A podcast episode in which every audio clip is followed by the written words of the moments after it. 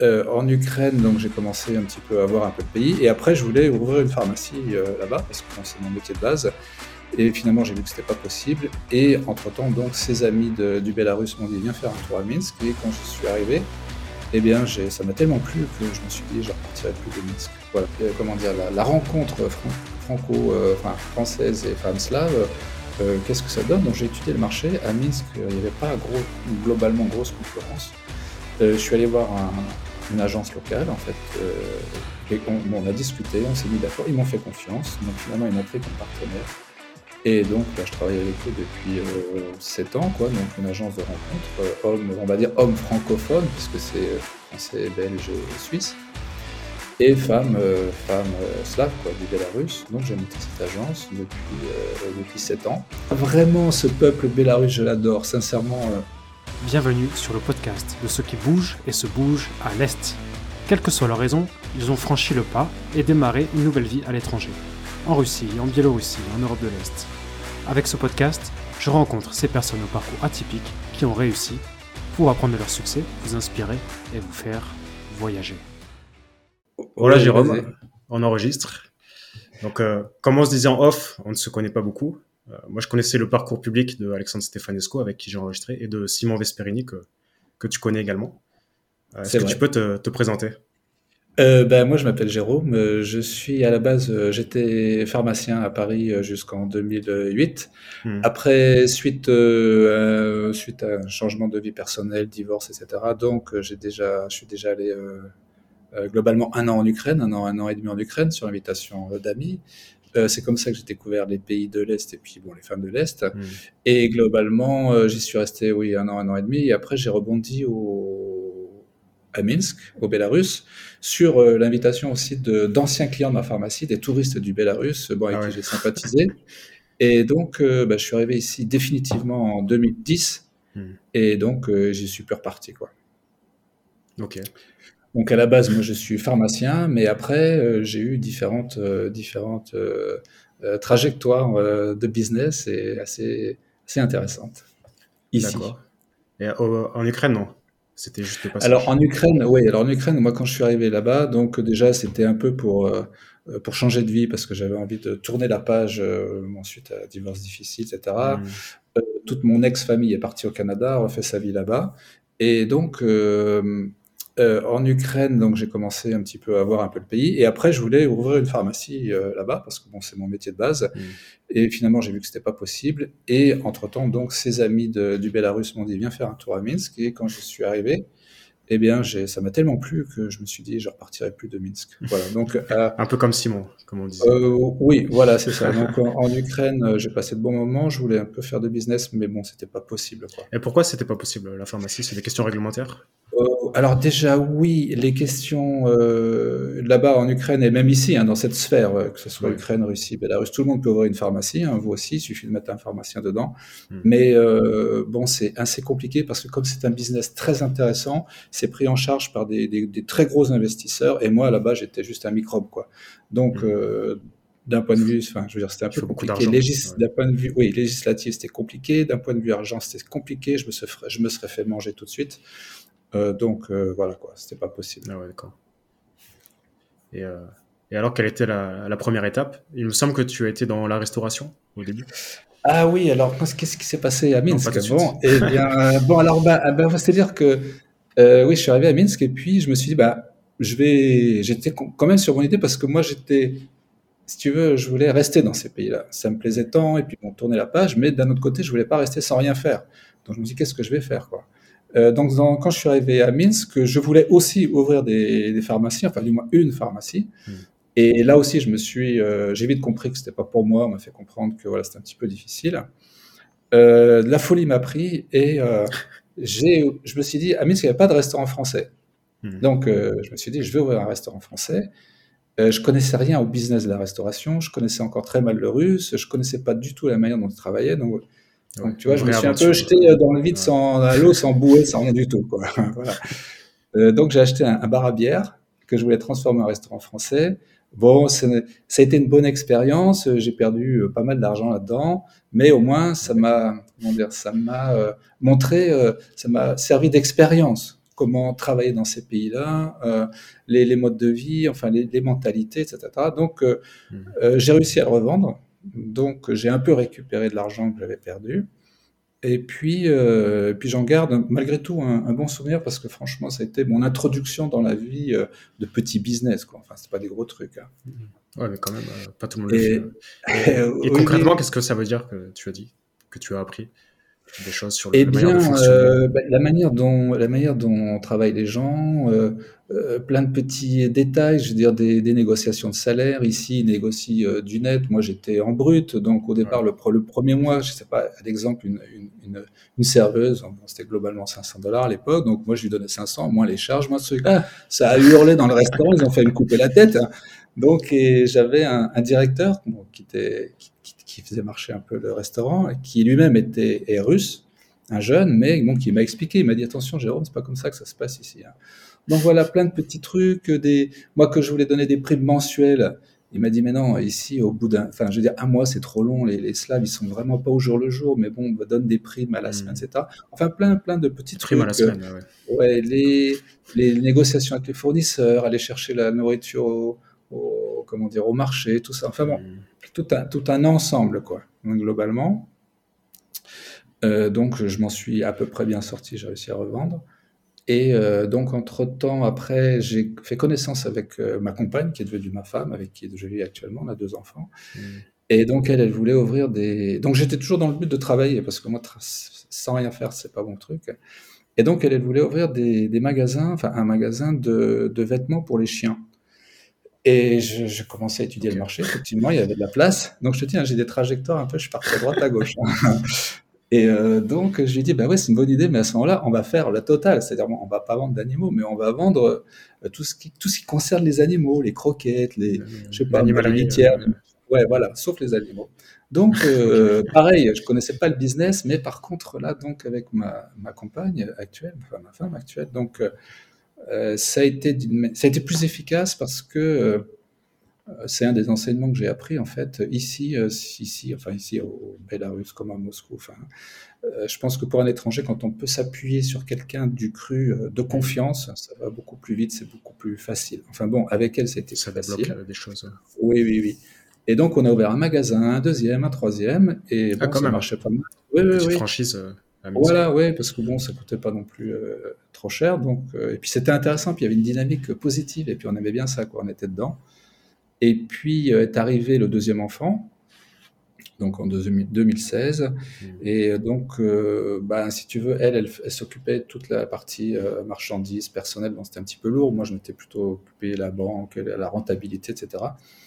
Donc, je lui dis, écoute, bon, on va vendre. En plus, en 2016, il y avait une espèce de mini-crise ici, ça devenait plus tellement rentable. Donc, finalement, bon, on vend. Donc, on a réussi à vendre les, trois magasins qu'on avait.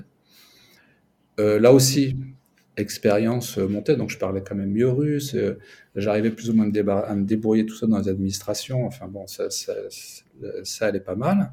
Et puis après, je me suis dit, mais bon, qu'est-ce que je vais faire, quoi? De ces deux expériences, j'avais, j'avais, euh, j'avais, euh, comment dire, euh, je savais mieux ce que je voulais. je me suis dit, bon, ouais, je, je me suis dit...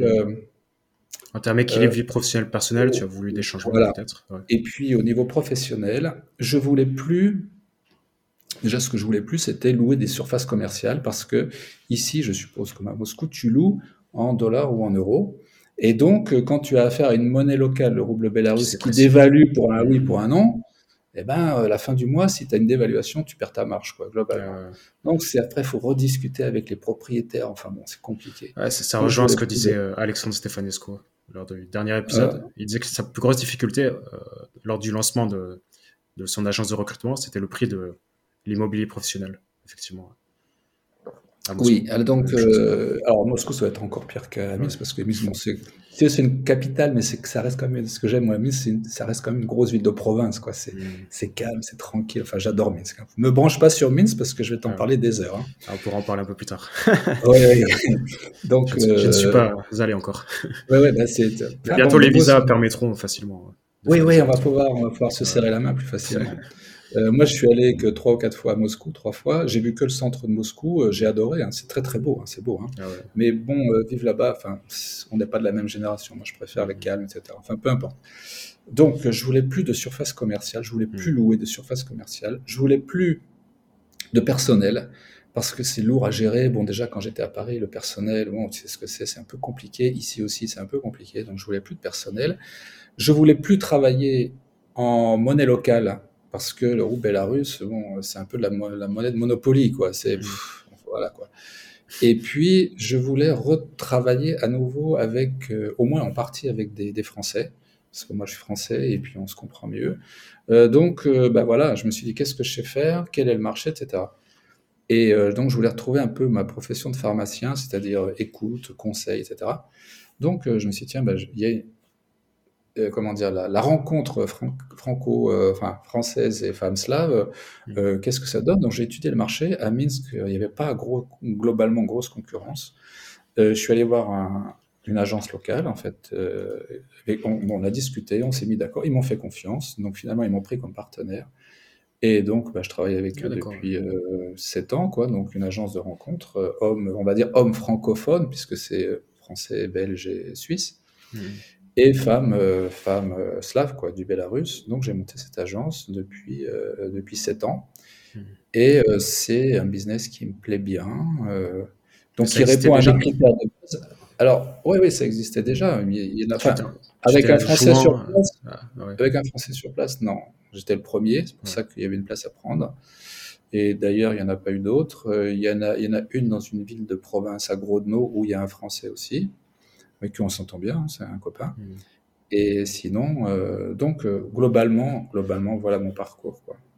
Ok. Et comment tu as eu l'intuition que ça pouvait marcher?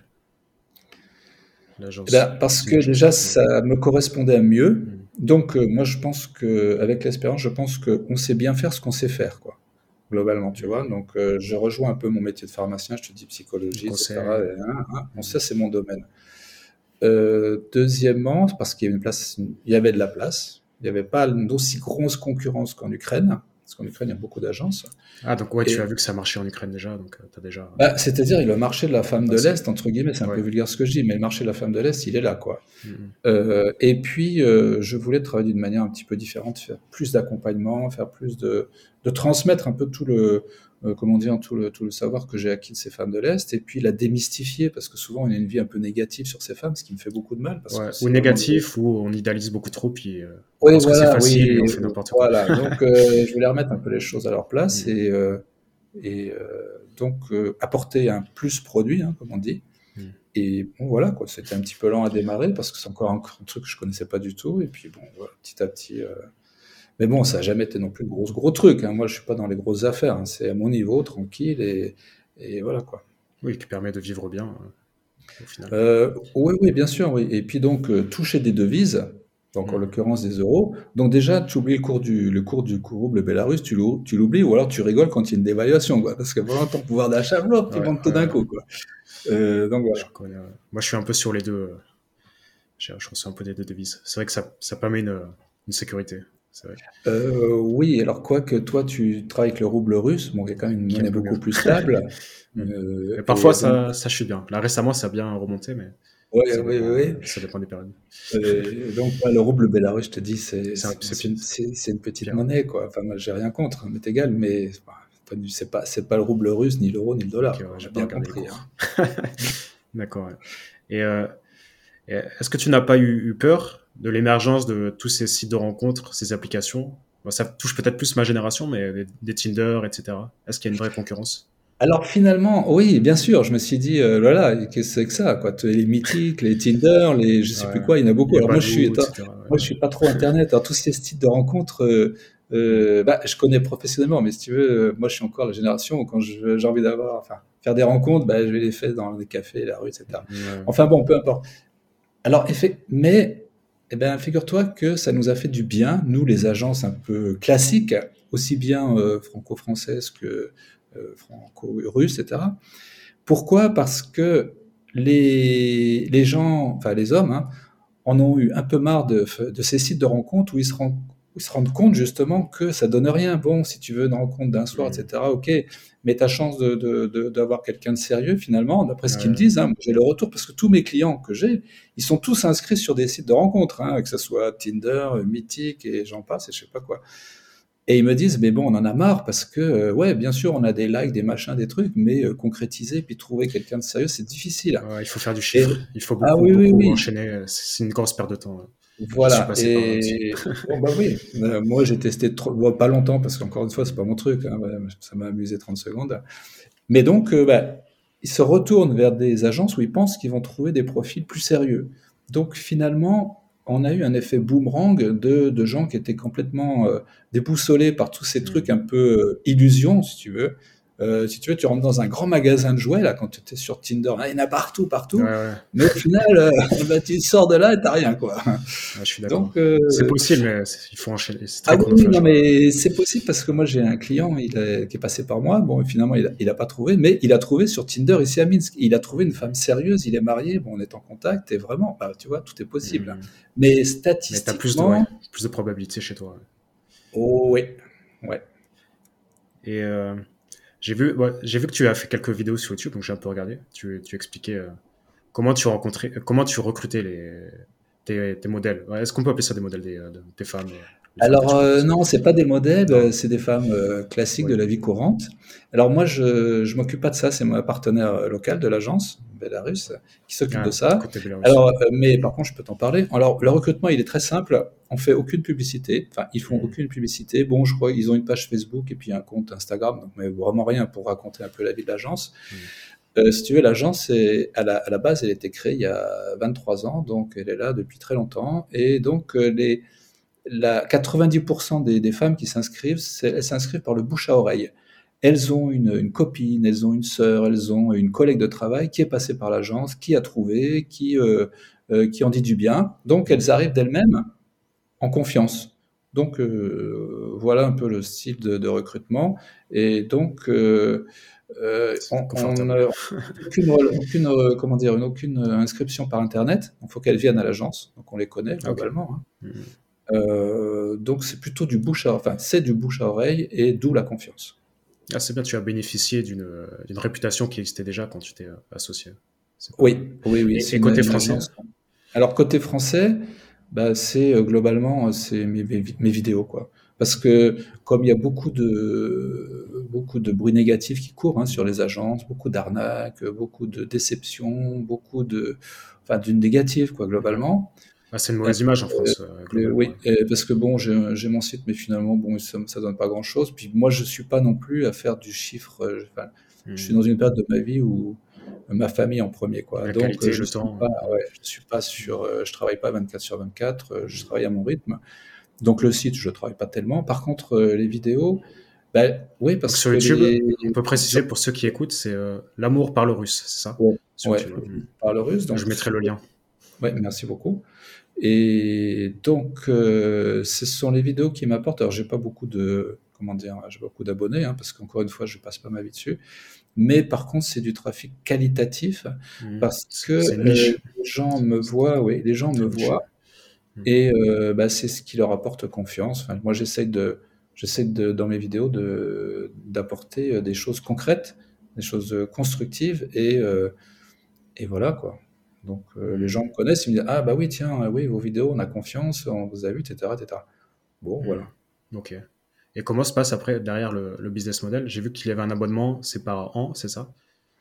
Euh, Alors, bah, moi, je viens, je viens un peu de, de changer. En fait, moi, j'accueillais, les, j'accueillais mes, mes, adhérents euh, à Minsk, enfin, je les accueille toujours.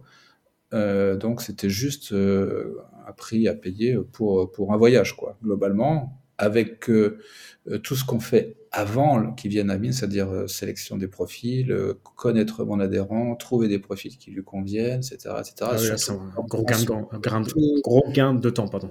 Oui, oui, parce que mon but, c'est qu'ils ne fassent, pas les erreurs que moi j'ai commises quand je suis arrivé ici, enfin, du moins à Kiev, avec les femmes de l'Est, et puis, bon, je me suis pris pas mal de râteaux parce que je les connaissais pas. Enfin, maintenant, tu sais bien que avec l'expérience que tu as aussi, qu'on a beau être, on se ressemble, hein, on est deux Européens, euh, mm-hmm. mais à l'intérieur, le logiciel dans le cerveau, c'est pas le même, pas le même surtout du tout. pour hein. les, relations de femmes, surtout. Voilà. donc, euh, euh, donc, eh ben moi, je me suis, j'ai essuyé les plates, quoi, globalement. Et, et, si, si ça marche bien avec ma compagne actuelle, c'est que je les connais et que je sais un peu comment on fonctionne, on peut fonctionner l'un avec l'autre. Donc, c'est, en fait, c'est ce que je transmets moi avec mes adhérents. Je dis attention, faire ci, faire ça, etc.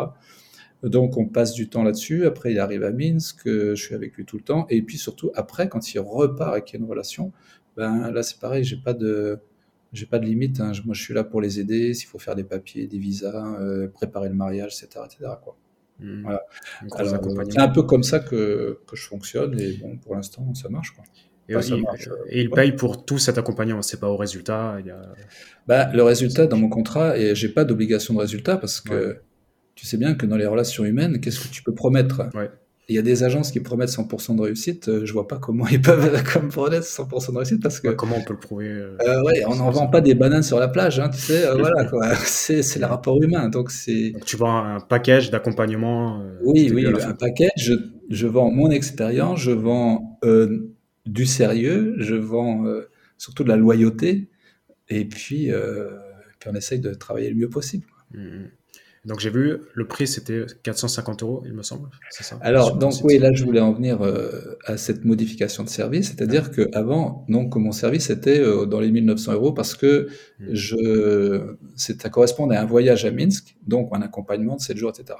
Hmm. Donc maintenant, j'ai changé ma, comment dire, ma façon de travailler parce que, bah, entre temps, bah, moi je suis, je suis en retraite, je touche ma retraite, j'ai d'autres revenus, etc. Donc je voulais travailler de manière un peu plus simple, c'est-à-dire que euh, maintenant, je me concentre sur les relations, enfin sur les, rendez-vous euh, vidéo, Skype, WhatsApp, Viber. Ah oui. Et euh, donc, moi, je suis à 450 euros, mais ma, mon accompagnement est le même finalement. On, je prépare mon adhérent aux, aux rencontres. je passe autant de temps qu'il faut pour bien expliquer qui sont les femmes russes, leurs défauts, leurs qualités, etc. Et puis finalement, ça marche assez bien parce que quand ils ont une relation qui se développe par, euh, par Skype, parce qu'après, bon, une fois le premier rendez-vous, euh, bah, ils ont les coordonnées, après c'est entre eux. Et quand, euh, eh ben, quand ils arrivent à Minsk, ils, connaissent déjà la personne. Bon, moi, je, les accueille, enfin, je leur donne encore des conseils. Mmh. Donc, j'ai un peu changé ma façon de travailler. Et finalement, je suis assez satisfait parce que j'avais un peu un doute. Parce que moi, je suis un peu d'une génération, les, les Skype, les trucs vidéo, c'est pas, mmh. j'aime bien les concrets. Finalement, ben non. Euh, ça marche pas trop mal et je suis assez content. Euh, bon, surtout qu'en ce moment les voyages sont un petit peu plus compliqués qu'avant. Donc euh, c'est c'est une formule qui plaît bien, bien aux personnes. Ils ont l'impression déjà que ça leur coûte moins cher, mais ils ont toujours ma qualité d'accompagnement. quoi. Hmm. Ok. Et ça, ça s'était venu suite euh, au confinement du Covid, aux ah restrictions de voyage Alors effectivement, tu as tout à fait raison. Euh, est arrivé le confinement 2020, euh, je me souviens plus. Oui, c'est ça, 2020. je venais d'arriver à Moscou. ouais, voilà. Alors je sais pas si à Moscou vous avez été confiné, mais nous, on a eu la, chance de pas être, de jamais être confiné. On était libre. Bon, on faisait attention, mais on était libre. Mmh. Par contre, bah, quand est tombé le confinement en France, moi, j'avais trois ou quatre clients qui devaient partir. Ils, devaient prendre l'avion et plaf, ça a fermé. Donc, euh, bah, ils sont restés en France. Euh, et euh, bah, le temps que tout ça rouvre, c'était en février, je me souviens, ouais, 2020 sans doute. Et après, donc, ils ont pu recommencer à voyager en, comment dire, en, en, en comment dire, en faisant des, enfin bon, en se débrouillant pour qu'ils puissent venir, quoi, malgré toutes les parce qu'on pouvait pas partir de France, mais on pouvait partir d'un pays européen. Il fallait un motif impérieux, il ah fallait machin truc, c'était compliqué, donc ben. C'est comme ça que Simon, d'ailleurs, euh, qu'on connaît tous les deux, est arrivé en Biélorussie. Ouais. ouais, ouais, ouais, il a été stoppé avant la Russie, hop, il s'est arrêté à Minsk. Bah, bah, voilà quoi.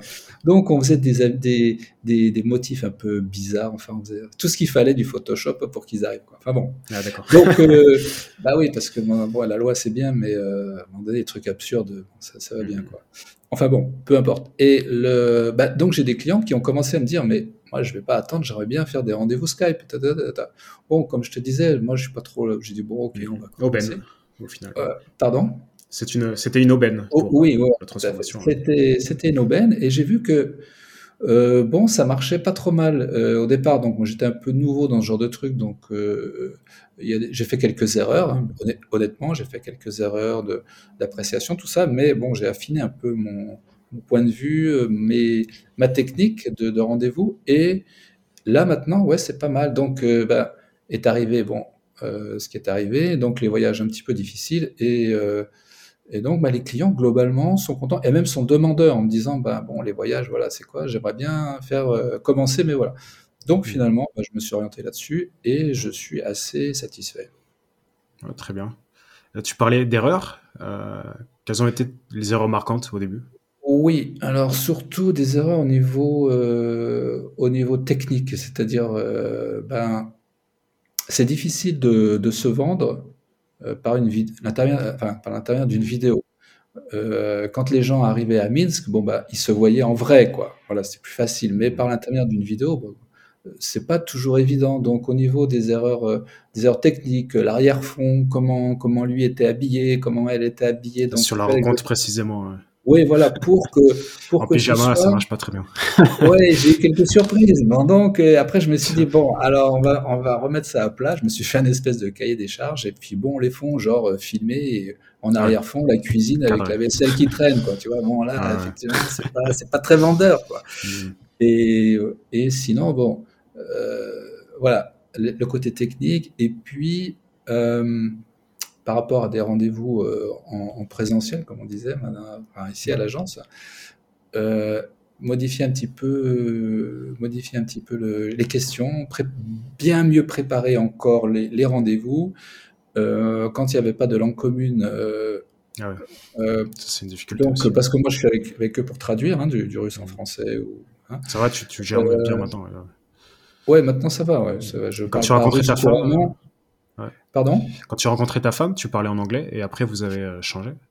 Mmh, non, parce que je parlais russe déjà suffisamment. Ah, mmh. et bah, ma femme, euh, alors ma femme ne parle, enfin elle parle maintenant ça va français, mais avant elle parlait pas du tout français, euh, très peu anglais. Et puis moi je parlais suffisamment russe. Et j'ai mmh. toujours, je sais pas si c'est pas le hasard ou quoi, mais aussi bien en Ukraine qu'ici, j'ai toujours rencontré des femmes qui parlaient que russe. Donc ça m'a motivé pour parler russe. Bon déjà j'aime bien les langues, et puis le russe c'est une langue que j'adore. Donc alors je parlerai jamais couramment russe, c'est une langue très difficile, et puis il faudrait que je travaille, mais je suis un peu paresseux là-dessus. Euh, donc euh, voilà, en russe. Et bon, donc j'ai affiné ma méthode de, rencontre euh, vidéo, et maintenant, j'avoue que ça va, je suis assez content. Déjà, je suis plus à l'aise et ça va bien. Et quel genre de questions tu poses pour, pour comment dire, pour savoir si tel profil correspond à tel profil Tu as élaboré un, questionnaire plutôt complet Oui, alors donc, euh, si tu veux, on est dans les rapports humains, donc il y a toujours une part d'aléatoire. Je peux jamais dire à un client, cette femme, elle est faite pour vous, j'en sais rien. Hmm. Euh, donc, euh, déjà à la base, faut, c'est ce que je dis, hein, ne jamais se fixer sur un profil parce que vous savez jamais si elle va vous correspondre. Bien sûr, les photos, bah, nous, on est des, on est des mecs, quoi. Hein. donc, on regarde les carrosseries, on aime bien les belles carrosseries, c'est normal. Euh, les femmes, elles, elles, fonctionnent différent, différemment. Elles écoutent, elles regardent. Donc, c'est, enfin, elles apprécient plus notre personnalité. Donc, déjà, euh, rencontrer plusieurs profils parce qu'on ne sait jamais avec qui ça va marcher. Et d'autre part, bon, ça, je dis à mes clients, adaptez-vous à, à leur mentalité, c'est-à-dire, ben, posez des questions sur la famille, euh, sur, sur leur vie, etc. Mettez-vous à leur niveau, posez des questions parce que c'est vous qui devez alimenter un peu la conversation parce que pour une femme russe, c'est l'homme qui prend les devants.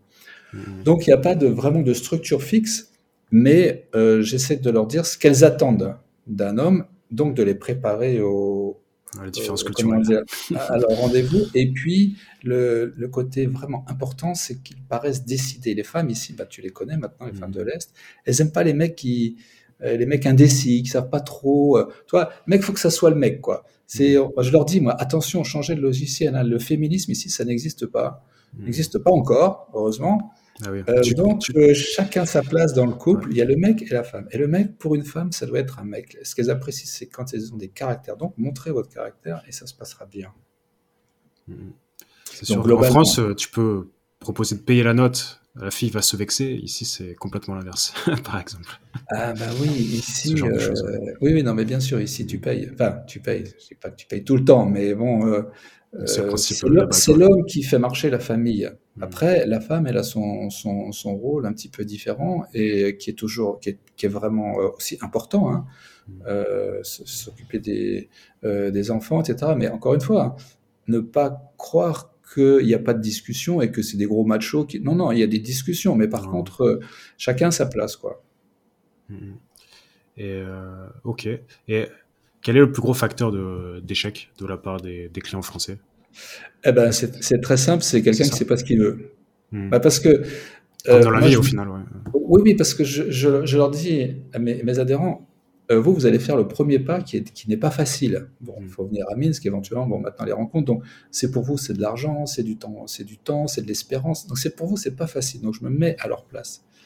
Mais au final, si ça marche bien, qui c'est qui va faire le plus gros pas? C'est elle qui va quitter son pays, qui va quitter ses amis, son environnement. Ici, la vie, c'est pas le tiers monde à Minsk. Hein.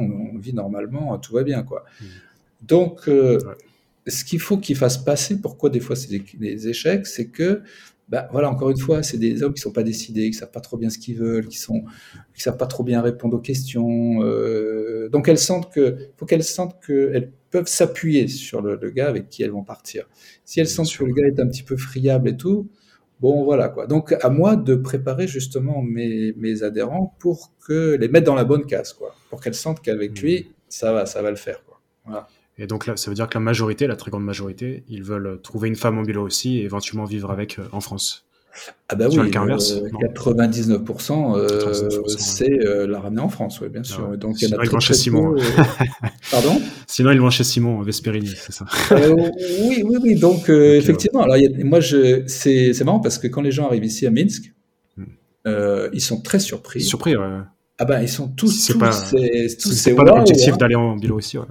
Ah oui, oui, non, mais tous, c'est, enfin, tous, bon, allez, 90%, c'est waouh, ici, bon, beaucoup, hein, pas. Et donc, ils, tous me disent, tiens, j'aimerais bien ouvrir quelque chose, un business, machin, truc, hein, hein. Et donc, je leur dis, bon, réfléchissez bien, et puis éventuellement, faites pas comme moi, faites pas l'erreur que j'ai fait. Moi, quand je me suis, je suis venu ici, enfin, en Ukraine, je me suis jeté à l'eau sans rien. J'ai mmh. perdu beaucoup, beaucoup de plumes, tout ça. Enfin, voilà. Non, essayez de, de, comment dire, de maîtriser votre arrivée et confiez-vous enfin, à quelqu'un qui connaît, bah, genre Simon, vous voyez, pour mmh. pas, pour pas faire, pas perdre trop de plumes dans l'histoire, quoi. Euh, ah, donc ça attire. Euh, de prime abord, c'est la femme, et ensuite certains veulent. veulent bah, oui, oui, parce que bon, euh, ici on retrouve, on retrouve ce qu'il n'y a plus en France, quoi. On va pas, on va pas, on va pas s'étendre là-dessus, mais on peut en parler, mais c'est vrai que. Voilà, quoi, oui. moi, j'ai pas, pas, été moi en Bilo aussi, mais euh, moi, Simon m'a raconté, j'en ai entendu parler un peu. C'est très calme, c'est très euh, sécurisé. Déjà que Moscou, ah ben. c'est un peu comme ça. Euh, j'ai l'impression que la Biélorussie, c'est encore à un niveau au-dessus. Ah oui, oui, la propreté, il y a tout. Ici, c'est, ici, voilà, c'est ce qui m'a, c'est ce qui, c'est ce qui m'a fait rester. Hein. C'est, Ah bah déjà le, calme, la propreté et la sécurité. Mais ici à tu ne risques rien. Tu peux. Moi, j'étais surpris au début. Bon, avant que je me fixe avec ma compagne, bon, j'ai fait un peu, j'avais une vie nocturne, quoi, dans les boîtes, ces machins. Mhm. Mais j'étais surpris. À 2 heures du mat, l'été, tu as une fille qui sort en, jupette, tout ça, qui rentre chez elle, se pose même pas la question si elle se fait agresser ou pas. Personne ne va la toucher. C'est plus compliqué, ouais. Ah ben chez nous, je crois. Hein. Et puis euh, ici, il n'y a pas de petite délinquance du, du, quotidien qui te pourrit la vie, tu vois pas, on va, va pas t'arracher ton smartphone, on va pas t'agresser, les voitures elles sont pas brûlées, enfin, euh, tu peux laisser traîner tes affaires, personne ne va y toucher. Tu as une espèce de sécurité, de confort que, voilà quoi. ce que tout le monde dit. Euh, moi, je connais, bon, je suis parisien, je ne veux pas parler des villes moyennes, mais à Paris, c'est plus trop le cas. Quoi. Hmm. Quoique j'adore Paris, hein, mais ma femme et mes enfants sont plus en sécurité à Minsk qu'à Paris, ça c'est sûr. Hmm. Moi, je suis plutôt du sud, mais à Nice, ça devient comme ça aussi. Et euh, j'ai vu des, des, photos de manifestants quand il y a eu les grosses manifestations, je sais plus, l'année dernière ou il y a deux ans. Ils ont enlevé les chaussures pour aller sur les bancs. Est-ce que c'est vrai ça? Ah, Oui, oui. Alors, j'ai pas vu personnellement, mais je peux te dire que c'est très, très, voilà, vraiment ce peuple bélarus, je l'adore. Sincèrement, mm. euh, euh, Minsk, le, le, le, Bélarus, franchement, j'adore. Et, euh, bah, il y avait des manifs, effectivement, les, les plus grosses manifs qu'il y avait, bah, ils ont, je c'est allé jusqu'à 200 000 personnes. Mm. Eh bien, figure-toi qu'ils avaient leur propre service de, de nettoyage. Ah des, des euh, derrière les, trucs, tu avais des, des, voitures qui ramassaient éventuellement, parce que là, c'est pareil, ils balancent pas n'importe quoi dans la rue. Ici, tu vois pas, c'est rare que tu vois des papiers traîner, machin. Donc, quand tu avais un gros rassemblement comme ça, déjà, ils étaient, franchement, chapeau, hein, vraiment respect pour ces gens-là, quoi. Eh ben, ils ramassaient les, poubelles, enfin, tout ce qui traînait. Tu avais 200 000 personnes, ils étaient partis un quart d'heure après, tu n'avais pas l'impression qu'il y ait eu quelqu'un, quoi. T'imagines un peu le truc, quoi. Ah, je t'assure, vraiment, ce peuple-là, surprenant, quoi, surprenant. Hmm. Donc, euh, même ici, les Russes le disent, hein, que les Biélorusses sont plus doux, plus gentils. Oui, mais voilà, c'est un peu Mais voilà, c'est ce que je dis à mes clients qui n'ont jamais connu de femme de l'Est euh, bon, les Russes, je connais pas trop. Enfin, femmes, de, femmes russes, je connais pas trop. Tu les appelles souvent les, femmes russes, mais tu parles des Biélorusses. Hein. Ouais, c'est un terme générique, quoi, globalement, les femmes slaves, je devrais dire. Mais bon, par rapport, par exemple, par rapport aux femmes ukrainiennes, attention, j'ai beaucoup de respect pour elles. Euh, les femmes bélarusses, elles sont beaucoup plus douces. Euh, disons, pour quelqu'un qui n'a jamais fréquenté une femme slave, une femme bélarusse, ça va être beaucoup plus accessible, beaucoup plus compréhensible, beaucoup plus doux qu'une femme euh, ukrainienne mmh. qui a quand même du caractère. Attention, les Ukrainiens, hommes et femmes, ils ont beaucoup de caractère. Mmh. Hein. Euh, parce que bon, euh, sans parler de maintenant, mais bon, ils ont une... c'est difficile la vie chez eux là-bas. Ah, bien avant ce qui se passe maintenant, c'est un peu plus difficile. Ici, ça, va être, ici ça va être plus calme. Donc pour les pour les, les Français hein, qui, qui, veulent refaire des rencontres, c'est pas mmh. que je vais vendre ma soupe, mais euh, les femmes du Bélarus, moi c'est ce que j'ai constaté entre les Ukrainiennes et les Bélarusses, femmes, c'est plus facile ici, c'est plus, plus doux. Elles conservent leur caractère slave, attention, hein, attention, elles ont du caractère, hein, mais c'est moins affirmé que chez les Ukrainiennes par exemple, et mmh. certainement chez les Russes. Ah, c'est marrant ça, une espèce de climat de tranquillité qui touche. Euh, oui, oui, oui. Avant, avant la, crise, euh, enfin, on a eu une crise économique, je ne sais plus, c'était en ouais, 2015-2016. Ouais, c'était suite à l'histoire de, de, la Crimée. Euh, ouais, ouais, voilà, c'était ouais, sans doute ça, ouais, tu as raison. Mm. Eh ben, on disait ici que c'était la Suisse de, de la mm. sphère, tu vois, parce que c'était le calme, la tranquillité, euh, un, comment dire, un niveau de vie qui est bien sûr qui n'est pas celui de la France, mais qui est quand même pas, pas trop, trop mauvais. Euh, donc voilà, le Bélarus, je te dis, moi, pour moi, ça a été une claque dans la figure. Hein. Je me suis dit, waouh, c'est pas possible, ça existe encore. Bah oui. Même euh, après l'Ukraine, tu as vu une vraie différence? Ah bah oui, bien sûr. Mais l'Ukraine, moi j'ai passé de bons moments en Ukraine, mais en, faire du business en Ukraine, déjà c'est difficile. Euh, c'est compliqué, quoi. Euh, c'est parce que les mentalités sont différentes. Ah C'est-à-dire, il y a euh, moins de confiance? Ben, Ici, déjà, au Belarus, il n'y a pas de mafia, déjà, et d'une. T'as vraiment, vraiment touché ce côté mafia en Ukraine? Pas moi personnellement, mais des amis, des amis, ah qui, des amis qui, qui étaient là depuis très longtemps ben, J'avais connu un, Français qui était là depuis. Moi, quand je suis arrivé, il était là depuis 20 ans. Il avait ouvert un restaurant, là, et après, il en a ouvert un deuxième. Bon, bah, il était confronté à ça, oui. À un moment donné, on lui a dit euh, il y a quelqu'un qui est venu le voir, et puis qui lui a dit bon, c'est le quartier, il n'est pas très sûr. Il hein. faudrait peut-être euh, faudrait peut-être quand même. Euh, Payer une petite taxe. Mettre, mettre, un petit, mettre un garde à l'entrée, on ne sait jamais. Bon, ben voilà, il a compris, quoi. Le garde, c'était juste histoire de, de payer quelqu'un, quoi. Donc bah, bon, attention, hein, moi je veux pas, je veux pas non plus dire les, Ukrainiens c'est aussi un peuple que je respecte parce que encore une fois c'est bon mis à part ça, mais avant c'était toujours ça a toujours été la vie est dure là-bas, il faut lutter quoi. Ici c'est plus c'est plus facile donc respect pour les deux, deux peuples. Simplement ici moi quand je suis arrivé j'ai ouvert donc trois business, il y a personne qui est venu me voir en me faisant bon des histoires quoi. Personne. Hmm. Euh, Alors qu'on critique la euh, aussi parce que l'État est autoritaire, mais au final il y a plus de tranquillité. Oui, c'est vrai, c'est vrai, mais, mais, moi aussi, quand je suis arrivé la première fois, quand j'avais, même quand je me souviens, et donc c'était il y a, avant de m'installer, j'étais venu deux ans avant, juste comme ça pour voir, donc ça fait quoi, 15 ans? Ben, je peux te dire, je lisais le, les guides touristiques, genre le petit futé ou le petit le guide du routard, ou je sais plus quoi, hmm. mais tu avais l'impression que le Belarus c'était le goulag, quoi. il racontait n'importe quoi. Donc j'étais, un peu en transpiration quand je suis arrivé. Et finalement, bah, finalement non. C'est dommage que ce pays soit soit aussi mal, euh, mal apprécié. Enfin, ça me fait mal au cœur pour encore ces, ces, peuples belarusses que vraiment j'adore. c'est ce qu'ils préservent aussi d'un autre côté. Alors là, tu as raison. C'est-à-dire qu'on est dans une espèce de d'île, hmm. une île euh, de calme, de, euh, enfin, voilà quoi. C'est quelque chose, je peux pas décrire, mais on, on, se sent bien. Et Nous, ici, on est quoi Une cinquantaine de Français dans tout le Bélarus. Je parle pas des femmes et des enfants qui sont venus comme moi. Donc, on n'est pas nombreux, quoi. Parce que bon, ça a, été, ça a été fermé, ça s'est un petit peu ouvert, bon, ça a tendance à se refermer, etc. Mais euh, bon, oui, c'est vrai que ça nous préserve un petit peu de, tout, d'un environnement qui peut-être n'est pas, voilà, on est au Bélarus, on est bien, quoi. souvent en Europe, c'est de plus. Bon, on parlait de l'insécurité, mais il y a aussi un aspect Disneyland quand on visite euh, des grandes villes européennes. Euh, tu vas rencontrer toutes sortes d'Européens qui parlent l'anglais, euh, qui ah font la fête. Il y a des villes comme Amsterdam, Barcelone où c'est spécial quoi. Là, c'est sûr qu'on est là aussi. On cherche pas ça. à Moscou non plus d'ailleurs. À Moscou, on peut faire la fête. Il y a beaucoup beaucoup de jeunes, mais moi j'ai connu après le après le Covid. Il y a beaucoup très peu d'Européens. on le ressent, on le ressent vraiment. Mais c'est globalement, bah, comme toi, peut-être tu le ressens euh, euh, à Moscou. Moi, ce que mm. je ressens ici, même en Ukraine, c'est que ce sont des sociétés qui se sont préservées, qui ont encore leurs valeurs, qui ont encore, qui se tiennent, quoi. Toi, qui partent pas à volo. Bon, après, on est d'accord, on n'est pas d'accord, hein, chacun son opinion. Enfin, moi, c'est ce que j'aime, c'est-à-dire que tu as encore des valeurs, tu as mm. encore des traditions, tu as encore des choses bon, qu'on peut pas faire, tu encore. C'est voilà, c'est une espèce de cohésion, euh, cohésion mm. nationale, de tradition que moi, personnellement, j'aime bien. Et tu pourrais citer une tradition biélorusse spécifique, une fête, euh, quelque chose que. Bah, c'est sûrement partagé avec la Russie, je sais pas. Oh oui, alors je sais pas. Moi, le truc que, j'adore, vraiment que j'adore, le patriotisme.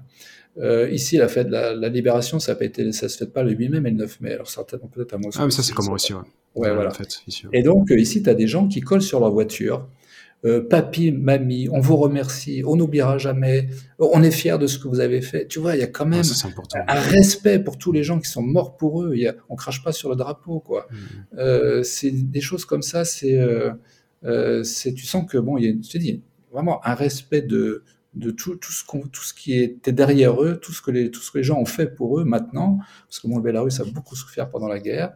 Et puis sinon, euh, des traditions, bah, c'est des, petits moments de tous les jours, peut-être tu connais, enfin je sais pas, euh, on se serre pas la main sur le pas de la porte, euh, on, on montre pas là où on a mal, il y a plein de petits trucs comme ça qui, mmh. se transmettent de, de, génération en génération, un respect pour les grands-parents, ici la famille c'est pas que les enfants et les parents, c'est aussi les grands-parents, c'est aussi mmh. les cousins, d'ailleurs les cousins tu le sais, ils appellent ça les frères, quoi, globalement. Oui, c'est vrai, ah bon, c'est le noyau familial, alors attention, on se prend la tête, hein, on s'engueule, hein, mais la moindre, la moindre, le moindre prétexte, allez, on se fait une bouffe, on se fait les chachliks, enfin bon, tu connais, les, les brochettes, les machins. Les chachliks, c'est les barbecues. Ouais, voilà.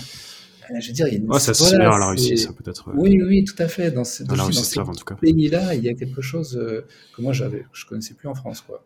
Ça rejoint un peu l'Europe du Sud, quelque part, l'Italie, il y a un peu ces valeurs aussi. Ouais, peut-être, peut-être, oui. Peut-être.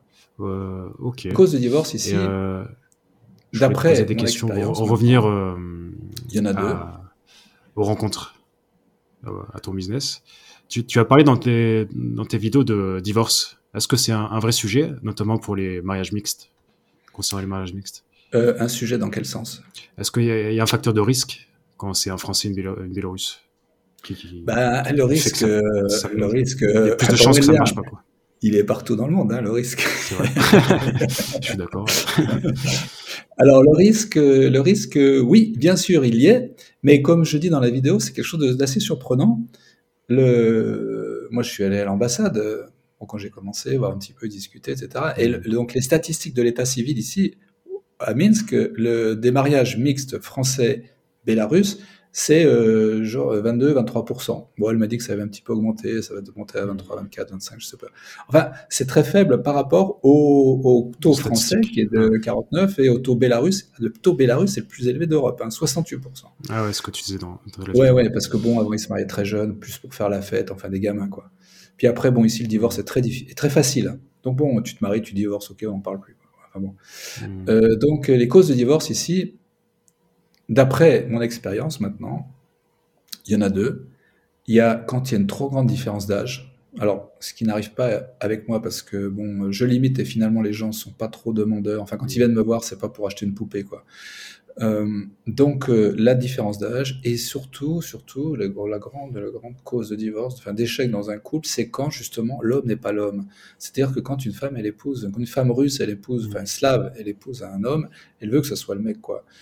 Si le gars il n'arrive pas à s'affirmer, s'il se laisse manger, si voilà, elles aiment pas, donc bon bien sûr elles vont le manger, mais après bon qu'est-ce qui c'est qui j'ai à côté de moi quoi, donc elles vont voir ailleurs quoi. Ouais c'est pas ça. C'est un peu, Ouais, c'est un peu, c'est un peu la cause de, c'est un peu la cause de divorce, euh, à mon avis, mais je peux me tromper, attention, hein, je peux me tromper. Moi, encore une fois, on n'est pas dans le 1 plus 1 égale 2 ici. Oui, puis chacun est différent, même s'il y a des, il y a des tendances. Chacun est mm. différent. Mais la tendance, euh, quand je vois euh, les gens, c'est un peu ça, quoi, globalement. Ok. Et juridiquement, toi, tu proposes un accompagnement quand il y a un vrai projet de mariage? C'est ce, que, ce que les gens cherchent au début? oh, Oui, disons qu'un accompagnement, oui, j'aide. Je, les aide à, rassembler un peu tous les, tous les papiers. Hmm. Euh, je leur dis un petit peu euh, la différence entre se marier au Bélarus et se marier en France. Hmm. Bon, c'est du 55 ans globalement, hein, parce que bon, je connais pas non plus toutes les lois, donc je suis pas un expert juridique, mais de, des expériences que j'en ai, voilà. de comment dire enfin globalement se marier c'est pas c'est pas difficile se marier avec une femme du Bélarus, c'est pas difficile, comme avec une, une, femme de Russie sans doute. C'est long, parce qu'il y a beaucoup de papiers, il y a des apostilles, il y a des traductions, il y a, il y a, des fois ici, suivant les... tu sais, ici, on se marie pas à la mairie, on se marie à la ZAX, maison des ah, mariages. on a ça aussi, sans doute. Bon, bah, des fois, d'une ZAX à l'autre, il, il y a des papiers, ils veulent des papiers différents. Donc, aussi, c'est un peu comme ça aussi. Ouais, donc, je leur dis bien, je les accompagne, si tu veux. Je les accompagne. C'est pas moi qui fais les papiers, mais je les accompagne. Mmh. Je leur dis attention, est-ce que vous avez bien les apostille Parce qu'une fois, j'ai quelqu'un qui est venu se marier, un Français, et il avait oublié une apostille. Ah bah, il a dû reprendre l'avion, retourner en France, ah mettre l'apostille, revenir, quoi. tu vois, donc j'essaie de, de, les guider au mieux possible pour que, pour que ça se passe, euh, ça se passe bien et que, bah, ils, voilà, qu'ils repartent mmh. contents. Ah, c'est important. Ah oui, parce que papier, il y en a quoi quand même. Donc au final, tu passes énormément de temps avec euh, le client. Pour, euh, on pourrait dire 450 ah bah euros, c'est cher, mais euh, c'est un vrai accompagnement. alors c'est alors cher, je dirais. Bah, moins que euros par rapport à la concurrence, je dirais que je suis pas cher du tout. avant, mais bon, après, après, chacun évalue. Il y en a qui vont me dire 450 c'est pas cher, d'autres qui vont me dire c'est cher. Ok. après, je compare. Moi, j'ai l'habitude de des petites applications, c'est du low cost. Ah bah oui, alors bah oui, bah non, mais moi je suis pas Tinder Jérôme. Hein. Moi, je suis Jérôme. Donc avec moi, si c'est tu veux du tout gratuit, bah non, prends-toi un abonnement sur, mmh. sur Tinder. Qu'est-ce qu'il y a ici? Il y a Mamba, il y a il y a quoi d'autre Enfin bon, je sais pas. Il y, a, il y a Badouze, je sais plus. ouais, ouais, ouais, tout ce que tu veux. Vas-y, fais-toi plaisir. on a cité, on a, on a cité. Mais moi, mais... je vends ma compétence, je vends mon temps, je vends, euh, mm. j'essaie de que ça, que ça, que ça aboutisse. Hein. Enfin, encore une fois, ça aboutit pas tout le temps, hein, mais euh, au moins lui donner le maximum de chances pour que, pour qu'il soit satisfait et que et que je justifie de mon service, quoi, globalement. Mm-hmm. Et surtout, le, gros, la grosse partie, c'est de bien leur transmettre qui sont les femmes. Et tu bah, parlais des avantages. Ouais, ouais. ouais ça, c'est un vrai accompagnant pour ceux qui, ne sont jamais venus ici. Ah, ben oui, oui. Et euh, tu parlais des mariages, tu disais 50-50 en, France, Bélo aussi. Quels seraient les avantages en Bélo aussi de se marier euh, plutôt Alors, oui, alors les avantages, mais là qui est dû, euh, on va dire, qui est dû à la situation, euh, c'est que euh, quand une femme va se marier en France, il faut qu'avant de partir, elle fasse toutes tous ses papiers et qu'il faut qu'elle fasse, euh, il faut qu'elle, comment dire, qu'elle certifie ses papiers avec des apostilles. Hein, Mais ici, avant, les apostilles, c'était dans la journée. Quoi. Maintenant, c'est 4 à 5 mois hmm. d'attente. Ah oui, c'est long. Ouais, c'est long. Bon. donc, à, à, cet instant T, je ne sais pas comment ça va évoluer, mais il vaut mieux que lui vienne parce que ça va être plus rapide.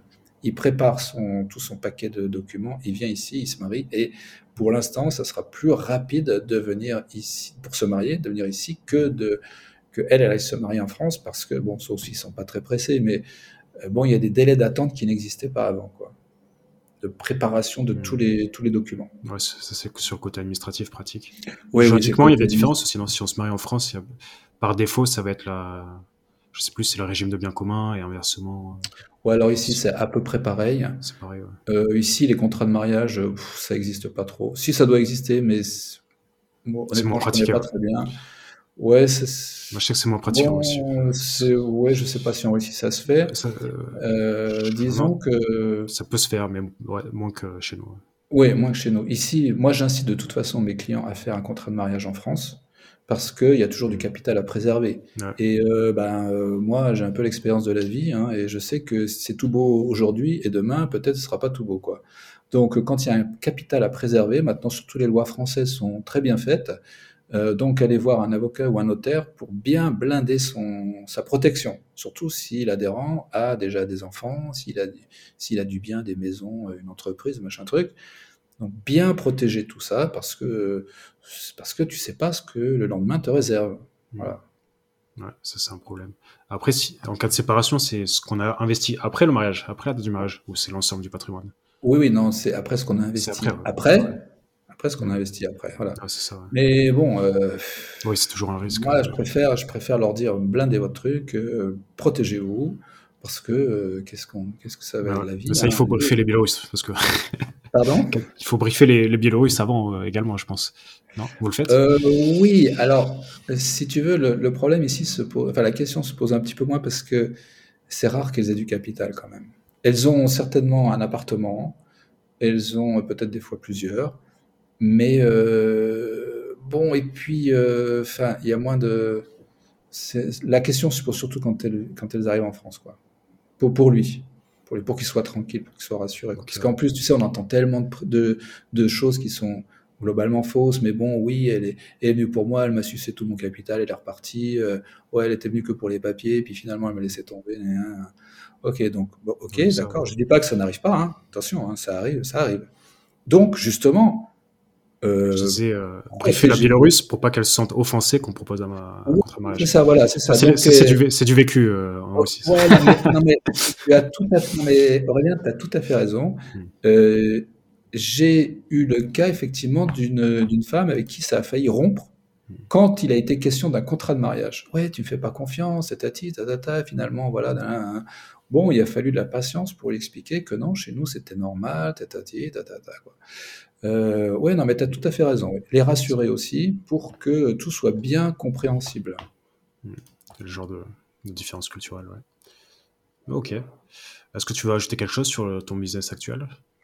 Bah, Moi, je dirais que euh, pas sur le business actuel, en fait. Enfin, d'une hmm. manière générale, pour quelqu'un qui veut ouvrir un business ici, hmm. ou peut-être euh, en Russie, Ukraine, ou j'en sais rien, ou Thaïlande, euh, ou en Amérique, j'en sais rien. Enfin bon, je pense que, euh, allez, je vais parler pour ici. Hmm. C'est, il vaut mieux quand vous voulez ouvrir un business être présent sur place. C'est-à-dire que vouloir ouvrir un business ici et repartir en France, par exemple, c'est, à mon avis, c'est une perte de temps et d'argent. Vous allez perdre votre argent, vous n'allez pas savoir pourquoi. Hmm. C'est pas parce qu'ils sont, pas parce qu'ils vont vous arnaquer, tout ça, c'est parce qu'ils travaillent différemment. C'est ici, c'est ils ont une méthode de pensée hein, que tu connais. Hein. Ce sont des Slaves. Nous, on est des Cartésiens. Donc, la différence est quand même assez importante. Euh, pour nous, Cartésiens, demain, c'est demain. Pour eux, euh, c'est déjà, on est déjà un petit peu en Orient. En fait, demain, c'est, ça peut être bientôt. Ça peut être bien. Ils ont beau te regarder dans les yeux en disant demain, je te promets, ça sera fait. Ah ben non, ben non, c'est pas fait parce que si, parce que ça.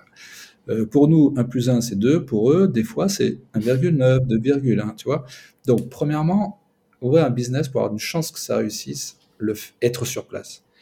Deuxièmement, s'appuyer sur quelqu'un du cru, en général c'est notre compagne ou, enfin, ou, un partenaire local à qui on a confiance, qui saura euh, d'abord aller dans les administrations, parce qu'ici ça quand même, ça est bien évolué, mais des fois il y a des strates un peu à la soviétique, tu comprends pas trop bien ce qui se passe. Ah c'est. Il saura naviguer dans l'administration, qui saura euh, montrer les crocs quand il faut les montrer ou faire carpette quand il faut faire carpette. Mmh. Et ça, tu le sais pas, toi. Si tu arrives, là, si arrives ici, tu sais pas comment ça, ça fonctionne. Donc, pour quelqu'un qui veut un business, euh, voilà les deux conseils que je peux donner, quoi, globalement. Ok, très bien. Euh, voilà, sinon, bah écoute. Euh, je, je peux finir avec une petite question moi, Je suis très heureux, ici, très heureux ici. Il y a très peu de chances que je reparte, même pas du tout.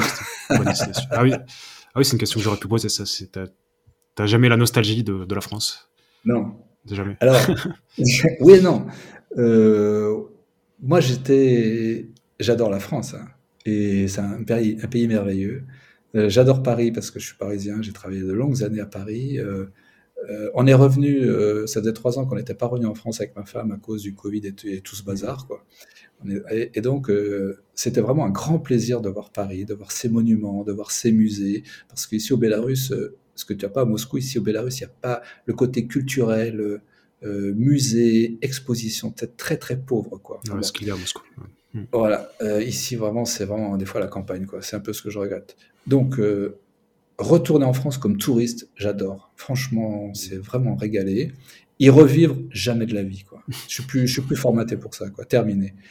Euh, mais bon, euh, j'adore Paris. Mais Minsk, c'est ma ville. Euh, le Bélarus, c'est mon pays. C'est, et j'ai beaucoup, beaucoup de respect pour le, peuple du Bélarus. Donc voilà. Quoi. T'auras bien compris que j'adore vivre ici. Hein. c'est bon. les auditeurs ont compris. ils auraient bien compris, oui. Alors, dans les petites questions génériques, je m'étais noté un conseil au jeune Jérôme d'il y a 15 ans. Moi, je pense que tu, tu en as parlé un petit peu déjà. C'est de moins foncer la, tête baissée. Alors, il y a une grande différence entre venir un peu faire la fête ici, ici en Ukraine, en Russie, parce que mm. bon, il y a des motifs de faire la fête. Bon, je dis pas les femmes sont jolies, etc. Euh, il y a une grande différence entre venir faire la fête, comme moi au départ je l'ai faite pour me Ensuite, une période difficile dans ma vie, j'avoue que voilà. Et euh, entre faire la fête et vouloir s'intégrer, comme tu, comme tu dois, tu dois le vivre tous les jours. Il y a une grosse différence. Mm. Ils ont un, ils ont un a priori favorable sur les Français, nous les Français, parce que bon, la culture, la France, etc., euh, etc. Mais quand tu veux t'intégrer, ils te font comprendre, t'es là, c'est bien, t'es pas là, c'est bien aussi, quoi. Euh, donc, surtout pour ceux qui veulent s'intégrer, surtout pour ceux qui veulent vivre, euh, créer quelque chose, le faire avec beaucoup d'humilité, euh, ne pas venir comme moi je l'ai fait, comme je dit dans une vidéo, avec beaucoup de, comment dire, euh, ouais c'est moi, je suis français, je connais tout, vous, ouais, bof, votre, bouffe c'est de la merde, machin, bon. tu vois, non, la, culture russe, bélarusse, ukrainienne, elle est au moins aussi riche que la nôtre. Donc, venir avec beaucoup d'humilité et prendre conscience que c'est toi qui dois t'adapter à eux et c'est pas l'inverse. Quoi. C'est pas toi qui dois vouloir imposer. Bon, bien sûr, des petites touches françaises, des petites touches, ok, pas de problème. Mais à la base, quand même, t'es pas chez toi, tu es invité. On t'accueille avec beaucoup de plaisir, mais bon, voilà, tu respectes nos règles. Et à partir de là, ça se passe euh, très très bien. Hmm. Est-ce que tu n'as pas été dans cette optique au début? Alors oui, mais bon, euh, quand j'ai, mais je vais, je vais être très honnête avec toi. Quand j'ai décidé de, vraiment de rester ici, surtout à Minsk, euh, la première année, j'ai eu deux trois des gros coups de cafard. J'ai pleuré sur mon lit. Hein. Euh, J'y arrivais pas. Quoi. Je comprenais pas ce qui m'arrivait. Et mais d'un autre côté, je dis au fond de moi-même, je savais que je voulais rester. Donc bon, je me suis accroché. Mais l'expatriation, surtout quand elle n'est pas préparée, comme moi je l'ai fait. Hein, je, je, me dis, je me suis jeté à l'eau sans bouée quoi globalement. Euh, d'un côté, euh, je savais que j'allais repartir, de l'autre côté, c'était dur, donc il faut quand même euh, mmh. préparer un minimum son expatriation pour, pour, pour que ça soit moins, mmh. je dirais pas traumatisant, mais moins, moins difficile, parce que euh, moi, je suis arrivé. Pourquoi c'était difficile? C'est l'argent, l'intégration qui était. Bah, l'argent, j'avais la chance de, de pas trop. C'était pas trop un problème parce que bon, j'avais un capital quand je suis arrivé. Hein, j'avais tout vendu, la pharmacie, la maison. Enfin bon, même si on a partagé avec le divorce, peu importe. Mais enfin bon, j'avais un capital, donc je vais pas pleurer là-dessus. Et mais c'est surtout le fait que tu te retrouves finalement tout seul. Euh, moi, je suis arrivé, j'étais pas.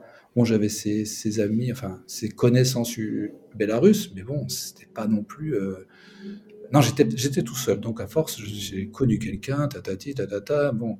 Mais euh, moi, je pense que c'est quand même le choc des cultures, il est là. Hein. Mmh. Et donc, euh, euh, préparer son, son, son, expatriation, ben, comment dire, se connecter avec quelqu'un comme, comme Simon ou quelqu'un, je sais pas, comme toi sur place, quelqu'un qui, qui, peut vous accompagner et qui vous dise les plus, les moins, qu'est-ce que tu veux, et puis on est là pour te soutenir. Viens, on va prendre un café. Si tu pas, si as le cafard, tu viens, allez hop, on va discuter, mmh. on va sortir. Ça, c'est important. Quoi. Ça À Moscou, c'est peut-être plus facile, mais il y a le piège de rester avec euh, des étrangers en permanence, des expats. au début, j'avais un ami qui était un étudiant de Jordanie, il est resté deux ans à Moscou, je crois qu'il est encore ici d'ailleurs, mais il n'a jamais appris le russe. Avec lui, on parlait anglais. Ça devenait assez lourd parce que dès que j'étais avec des Ukrainiens, des Russes et lui, tout le monde devait parler anglais, par exemple. Donc il peut y avoir des freins comme ça à l'intégration, il faut faire attention. Oui, oui, je suis d'accord avec toi. ce que tu dis, c'est tout à fait vrai. C'est-à-dire que tu vas dans un pays, il faut au minimum aimer ce pays, aimer la culture, aimer, aimer la langue, enfin faire un problème, enfin faire des efforts un peu avec la langue, parce que si tu parles pas russe au bout de trois ans, tu es comme un paralytique, ah tu es comme un, il te faut une canne pour avancer, quoi. Il te faut, es toujours obligé d'appeler euh, un copain qui parle russe, tu es toujours obligé de faire appel à une traductrice, tout ça, donc c'est compliqué, quoi. Euh, donc là, je suis tout à fait d'accord avec toi. Il faut, euh, faut sortir du, du, cercle des, du cercle des expats et puis se faire sa propre expérience. Et puis moi, ça a été le cas avec euh, les filles, enfin les femmes que j'ai ah connues qui parlaient que russe. et, et, celles qui m'ont fait découvrir, on va dire, Kiev, et celles qui m'ont fait découvrir Minsk, bah, ce sont les femmes.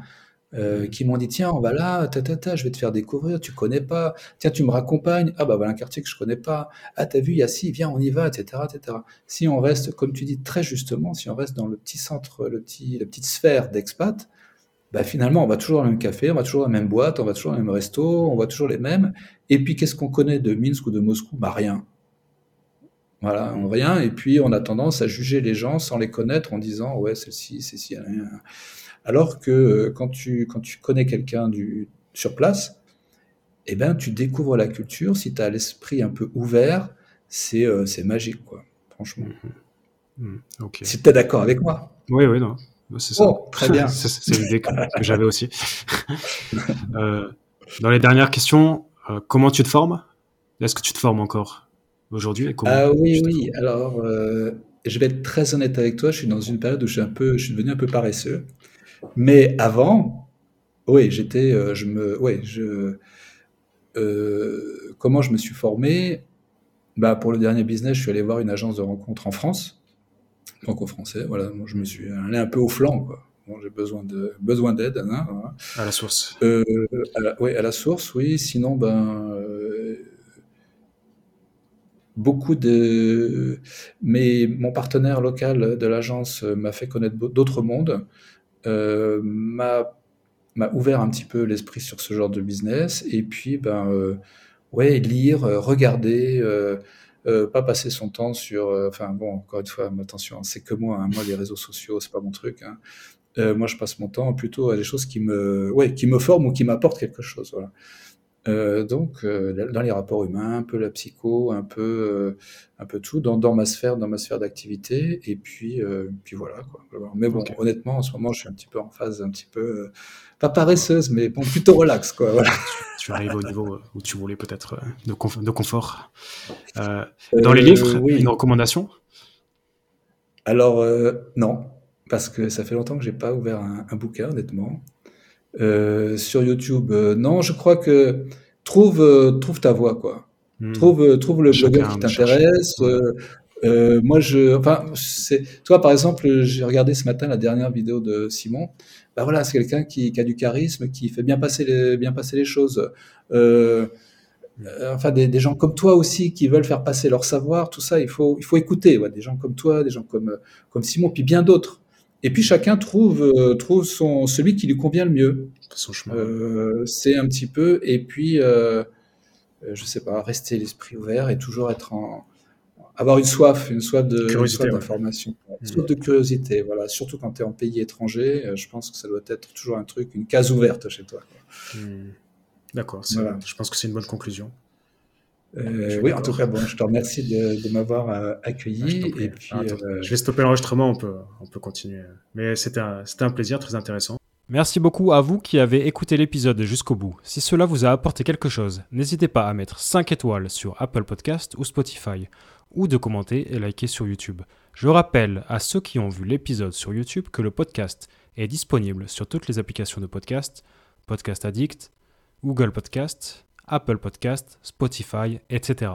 Et je vous dis à la prochaine